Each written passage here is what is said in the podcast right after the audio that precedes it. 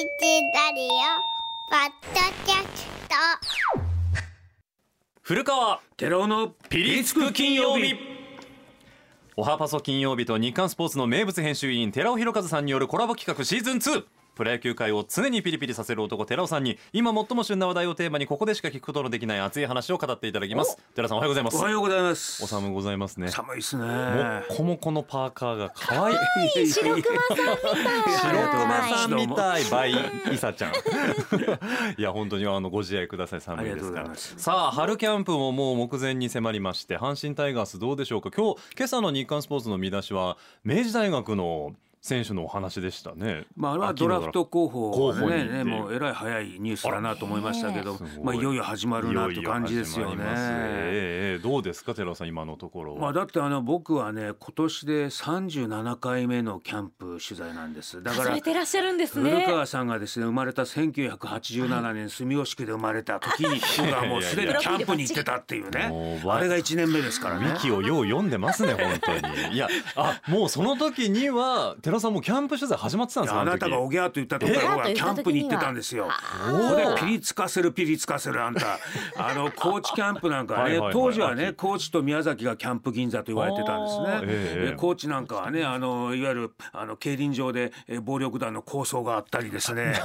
えー藤田平さんの監督の時はですね、、はい。つもキャンプ初日がもうグラウンド真っ白で雪かきから始まったというね。えー秋のあの海岸でですね、うん。えー新庄さんと僕は恋バナで盛り上がって、えー休日散歩散歩デートをしたっていうね、えー。そんなことがありました。片岡義雄の、えーメインテーマあのちょうどあの、えー薬師丸ひろ子さんが出てましてね、はいはいはい。えーそのであの、えー寺尾さんを彼女に優しくしてますなんてそんな話題で盛り上がったっていうそんな時がありましたよ。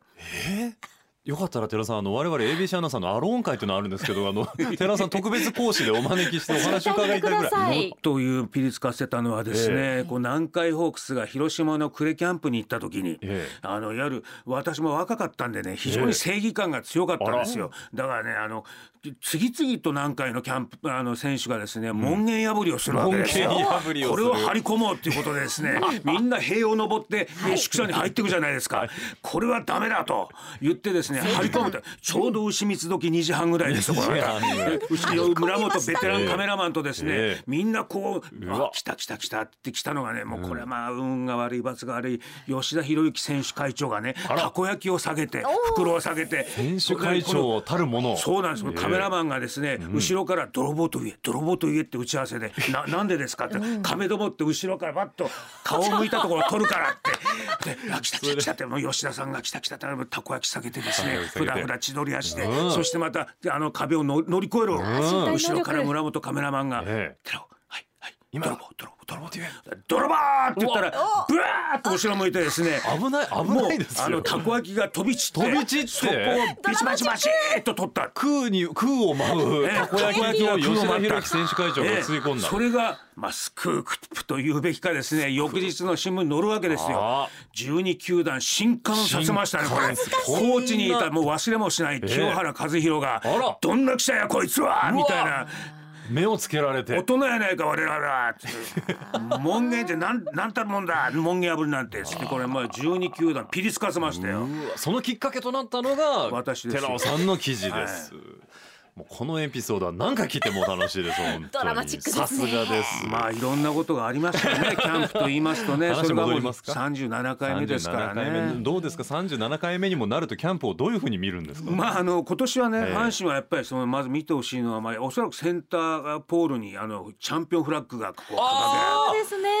てここはもう今までなかったことわです。クワクする。え写真撮ってこようそれは。優ね。勝チームしかあこう貼れないこのワッペンっていうかねエンブレムがそういうものもあるんですね。1年間通して、えーあのありますからユニフォームにつくわけですね。これでみんなキャンプをしますから、ままず景色がまず違う景ね色が違いますね。勝者の景色。はあ雰囲気も多分変わってくんでしょうね。どそうですよね。やっぱみんな自信に満ちてるんだろうと思うんですけどうん。まずやっぱりでもしかしやっぱり野手ではやっぱり野口恭介君っていうね、えー育成上がりの選手がいましてね、うん。久しぶりに出てきたこの右のスラッガーって。お。えーこの辺の注目選手ですよね。ああそこに寺尾さんは目をつけて、えーやっぱり新戦力のチェックっていうのはまず最初に行われると思うんですけれどもピッチャーでいうとよく言われるその門別投手ですよね。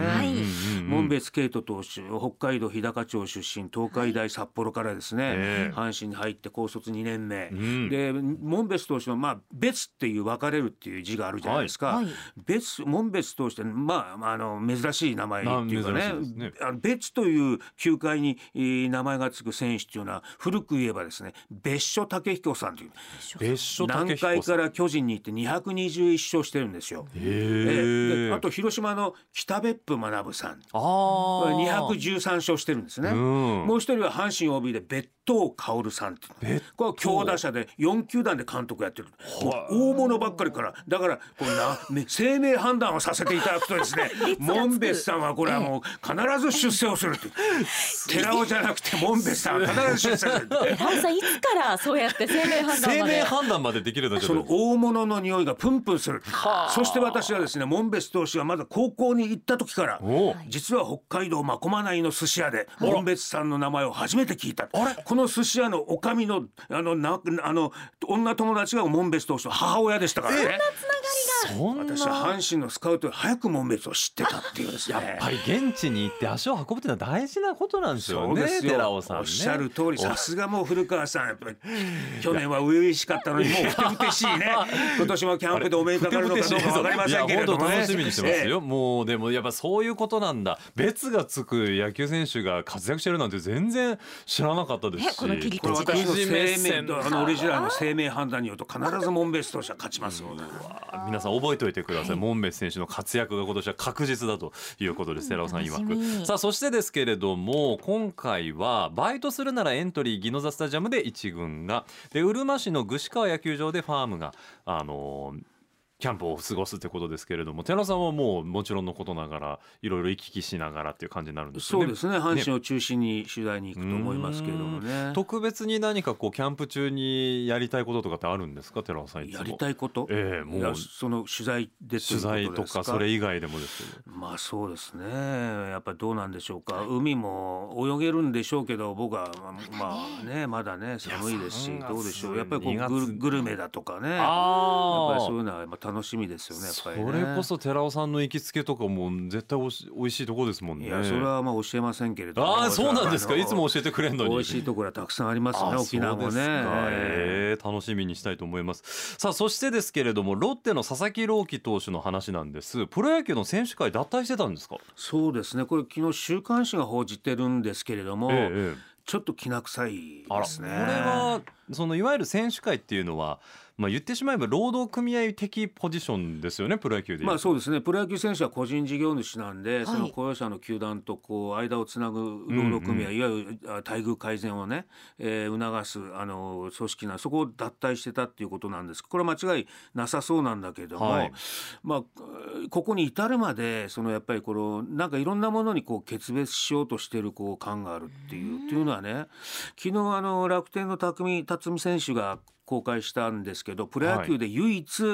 えー契約更改をしていないのが佐々木朗希投手なんですよ。だからこれこのままいくとねまだ何日かありますけれども自費キャンプになる。うん。で自分でその例えば洗濯代とか、うんうんえー食事代は自分で自腹で払うっていうことになるんですけど、まあ、それはいいとして佐々木君がこうなぜこう堅くなにそうサインをしていないかっていう裏には、どうもやはりこう今年からメジャーに行きたいっていうふうなことを言ってるっていうことですよねう。やっぱりことなんですかって思っちゃいますよね。あのまあご存知の通り FA 権っていうのがありましてね、はいえー国内 FA と海外 FA っていうのがありますが当然まだ彼は22歳で、んえーその権利を満たしてないわけで、ええ行くとしたらポスティングしかないわけなんですけど、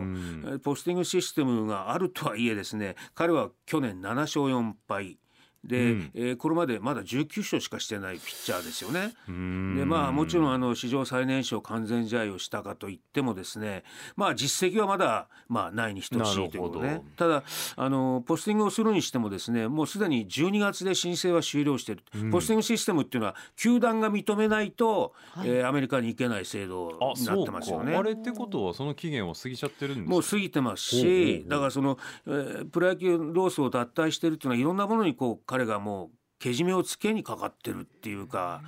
けじめ？ことじゃないかなとは思ってるんですけれどもそのやっぱりこれはこの裏にはやっぱりこうまだね佐々木投手のレベルでね、うんこうやってえーロースを脱退したり、うんえーポスティングを使ってメジャーを行こうというふうなことをあの意思が働いてる裏にはやっぱりこう歌裏でこう糸を引いてる人がいるんだろうなと思ってるんですね。で入団する時にねサイドレターっていうのがあって、あなたメジャーに行かせてもいいですよっていうその約束をする約束をして契約する球団はよくある。はい。だからその佐々木さんもそう佐々木投手もそうなんだろうけれどもちょっとこう嵐の前の静けさというかはあ今は大々的にこう問題になってませんけれども、はい。これ自費キャンプとかになったらちょっとこうまたこうややこしくなると思いますよ。うんだからきな臭いっていうふうに寺さんおっしゃるんですねまああのピリつくでしょうねこれがまたねこのキャンプもねこの辺はね。いやなんかね一瞬私が聞いて思った印象僕だからプロ野球に関して全然その明るくなかったから最近その若者若手の社員うちでもそうなんですけどが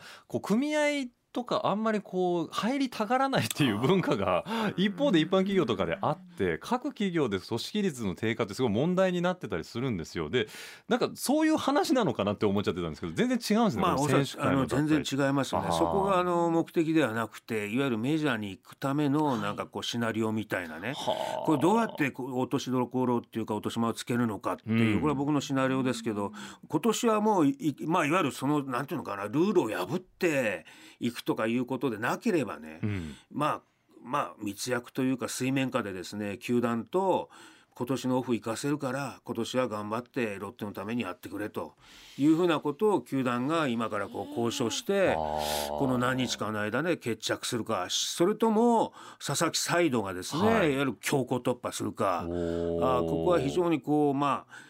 静かになんかこう動いてる感じが今しますよね。やっぱり挑戦したいという気持ちが強くなったんですかね。まあ、あのまあ、山本投手とか大谷投手が契約した時に移籍先が決まった時に言いましたけど、やっぱりこうなんかこう日本のプロ野球はこう植民地化というか、うんまあ、メジャーリーグの草刈り場というかね、うんえーそういう状況になってきてるここはやっぱりなんていうのかな球界の秩序というかルールというかその辺のこう再点検みたいなものがね、うん必要になってくるような気がしますよね今年はね。残りたいプロ野球業界であありたいですよね今後ね。まああのやっぱりこう、まあ、日本にこう隣の芝じゃありませんけど魅力がないというよりもこうメジャーリーグうんにあれだけですねやっぱりねえ